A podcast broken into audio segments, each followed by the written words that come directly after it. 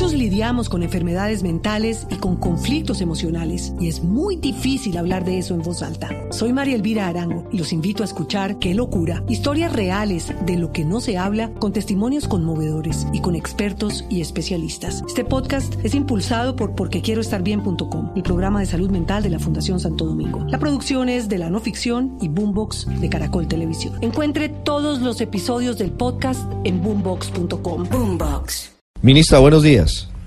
Buenos días, ¿cómo están? Ministra, gracias por atendernos. ¿Usted ha visto el malestar que ha expresado la Corte Suprema, algunos magistrados de la Corte Constitucional frente al proyecto de reforma a la justicia? ¿El proyecto no fue consensuado con ellos? Nosotros lo conversamos de manera franca durante mes y medio. Eh, muchas de las propuestas que ellos nos hicieron están consignadas en, en, las en el acto legislativo.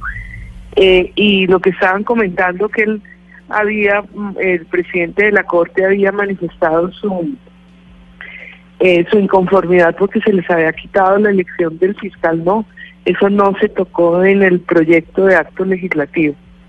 Y ellos, ustedes saben porque los han oído desde hace varios años, que ellos decían que las funciones electorales era un regalo envenenado. igual el Consejo de Estado había presentado un proyecto, eh, creo que el año pasado, también de acto legislativo, eh, suprimiéndoles esas funciones electorales. Pero en este caso, ministra, la molestia de la Corte Suprema es porque dicen que en últimas quedaría en manos del presidente de la República designar fiscal general cuando quedaría prácticamente siendo quien investiga actuaciones ilegales eventualmente del gobernante de turno. Es decir, que ahí no habría el equilibrio de poderes que pregona la Constitución, así se demore la Corte. No hay la posibilidad de buscar otro mecanismo distinto a que sea el presidente, si la Corte se demora, hablo de la Corte Suprema, en elegir fiscal general.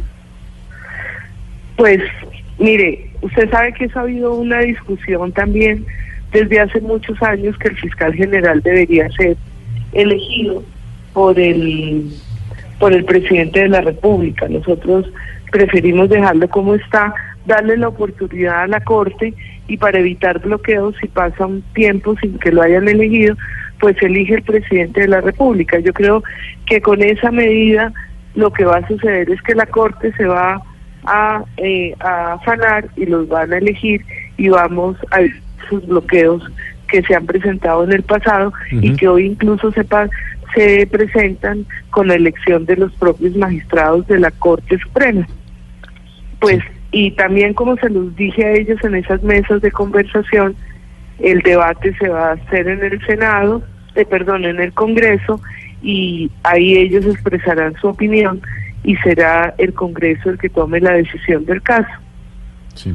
Ministra, ¿por qué algunos de los críticos de oficio de la reforma han dicho que ustedes van a comillas, desmembrar la tutela, eh, si yo tengo entendido que por el contrario lo que pretenden es eh, fortalecerla, pero finalmente, ¿cómo o qué pretenden hacer con la tutela que preocupa a millones de colombianos? Primero que todo, fortalecerla. Nosotros ni más faltaba que fuéramos a debilitarla. Estamos elevando a rango constitucional algunas opciones que ha dado la jurisprudencia para encauzarla y para evitar abusos.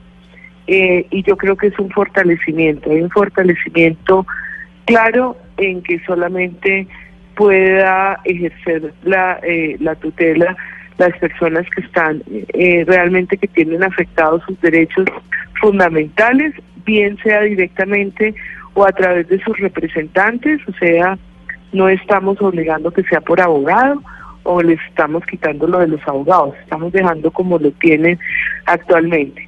Estamos fomentando una mejor calidad en las decisiones judiciales relacionadas con la tutela, haciendo que esas decisiones sean tomadas por los jueces especializados eh, que tengan relación con el amparo que se está solicitando.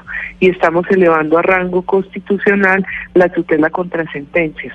O sea, yo creo que es un fortalecimiento y no un debilitamiento.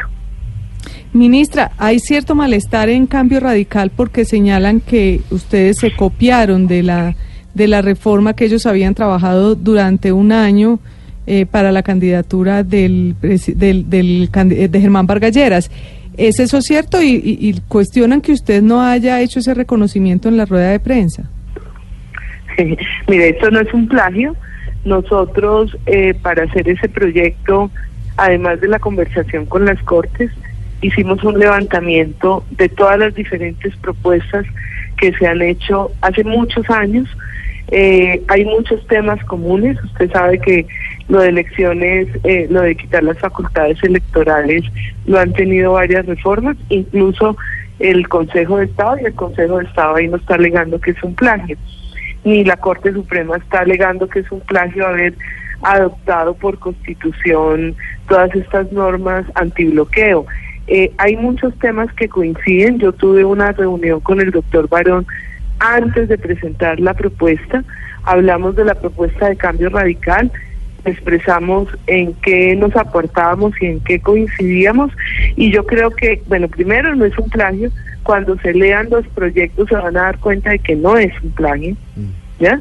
Y adicionalmente lo que valoro es que eh, probablemente esto va a facilitar las coincidencias van a facilitar el trámite legislativo, por eso lo introdujimos por el Senado, que fue en el mismo sitio donde presentó Cambio Radical su propuesta, con miras a ver cómo acumulamos esos dos proyectos en lo que coincidamos para agilizar el proceso. Y ya tengo reunión la semana entrante con el eh, senador Barón, ya contra los dos proyectos, a ver eh, eh, cómo vamos acercar, acercándonos a un acuerdo para agilizar el trámite legislativo. Es una buena Entonces, en conclusión, no es un plagio, coincidimos en diagnósticos y sí coincidimos en algunos propuestos. Sí, ministra, una pregunta final. Le ruego que nos pueda contar de manera muy concreta qué trae este proyecto de reforma a la justicia para atacar lo que hoy seguramente carcome de manera más grave el sistema y es la falta de una justicia pronta para la gente. Hoy no se confía en la justicia porque no hay justicia, porque los jueces no tienen una unidad de criterio en torno a los temas, porque a veces son demasiado garantistas y a veces demasiado duros, porque quien tiene una queja tiene que esperar meses o de pronto años para que haya algún tipo de respuesta cuando la hay. ¿Qué contempla esto más allá de el asunto de los magistrados y de elección de altos dignatarios del Estado para la gente, para la gente que hoy no confía en la justicia? Mire, eh, tenemos que entender que la reforma es un proceso, eh, esto es apenas un acto legislativo y a nivel constitucional no se pueden introducir todas las mejoras que requiere el sistema de justicia en diferentes niveles, a nivel legal, a nivel simplemente de gestión, de voluntad política, de mayores recursos. Estamos diseñando un plan integral de mejora de la justicia que no se puede, eh, que se va a presentar al cabo de eh, ir desarrollando a cabo de varios meses eh, y no se consuma con la presentación de un solo acto legislativo. En este proyecto en específico, en que mejoramos la vida de la gente en dos cosas. La primera, estamos modificando un artículo constitucional que prohibía que los jueces de control de garantías pudieran dictar sentencias cuando hay allanamiento a cargos. Entonces yo creo que esa medida va a agilizar mucho el proceso penal y ahí vamos a encontrar una mejora muy pronto, cuando se aprueba la reforma. El segundo tema es que como este es un servicio público regulado por una rama independiente del Ejecutivo, y, con, y por un órgano que es el Consejo Superior de la Judicatura, estamos transformando ese órgano, eh, introduciéndole unos perfiles específicos y una manera de toma de decisiones diferente para que podamos contar eh, con un mejor regulador y controlador del servicio de la justicia. No puede haber eh, mejoramiento de la justicia si no tenemos ese órgano eh, con todas las capacidades y perfiles adecuados para hacerlo. Entonces los ciudadanos probablemente eso no lo van a ver muy pronto, eh, eh, pero sí van a contar, esperamos, con, con las personas idóneas para tomar ese, ese, esas decisiones. Igual, por constitución se está agregando un aumento automático cada cuatro años en el presupuesto de la rama para poder contar con los recursos eh, que se requieren para el mejoramiento de la justicia.